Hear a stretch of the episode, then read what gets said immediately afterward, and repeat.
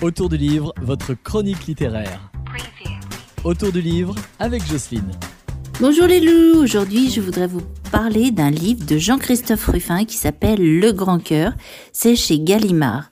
Il est sorti il y a quelques années ce livre et en fait il va nous emmener visiter le Moyen Âge mais d'une manière totalement différente de ce qu'on le peut penser. Il va nous montrer un Moyen Âge complètement inconnu.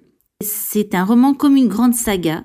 Il a la précision d'une biographie et en même temps c'est une confession. C'est la confession d'un homme qui a vécu il y a très longtemps, qui s'est réfugié dans une île grecque et qui espère échapper à ses poursuivants.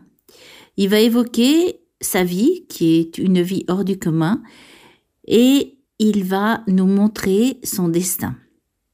Au départ, c'est le fils d'un modeste pelletier, c'est-à-dire quelqu'un qui travaille la fourrure, et il est devenu l'homme le plus riche de France. Il a permis à Charles VII de terminer la guerre de Cent Ans, et il a changé le regard sur l'Orient, et cet homme, c'est Jacques Coeur.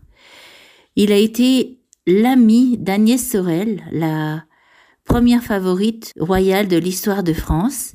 Je vais vous lire un tout petit passage de ce livre, peut-être que ça vous donnera envie de le lire, c'est comment lui expliquer que si j'ai peut-être envie de continuer à vivre, je manque tout à fait de force pour reconquérir une place dans le monde. À vrai dire, je ne cherche pas à m'évader. Comment expliquer ce que je ressens Cette halte imprévue à Chiot m'a transformée. En débarquant dans l'île, j'avais encore l'idée de poursuivre ma route.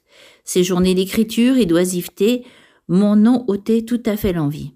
Mon seul désir et ma seule angoisse concernent ce récit. J'ai peur de ne pas pouvoir l'achever. Si je tente de sauver quelque chose, ce n'est ni ma vie ni mon avenir, mais seulement cet ouvrage commencé par hasard et qui me semble aujourd'hui la tâche la plus nécessaire. Donc je vais vous laisser avec Jean-Christophe Ruffin dans Le Grand Cœur chez Gallimard. À la semaine prochaine, les loulous.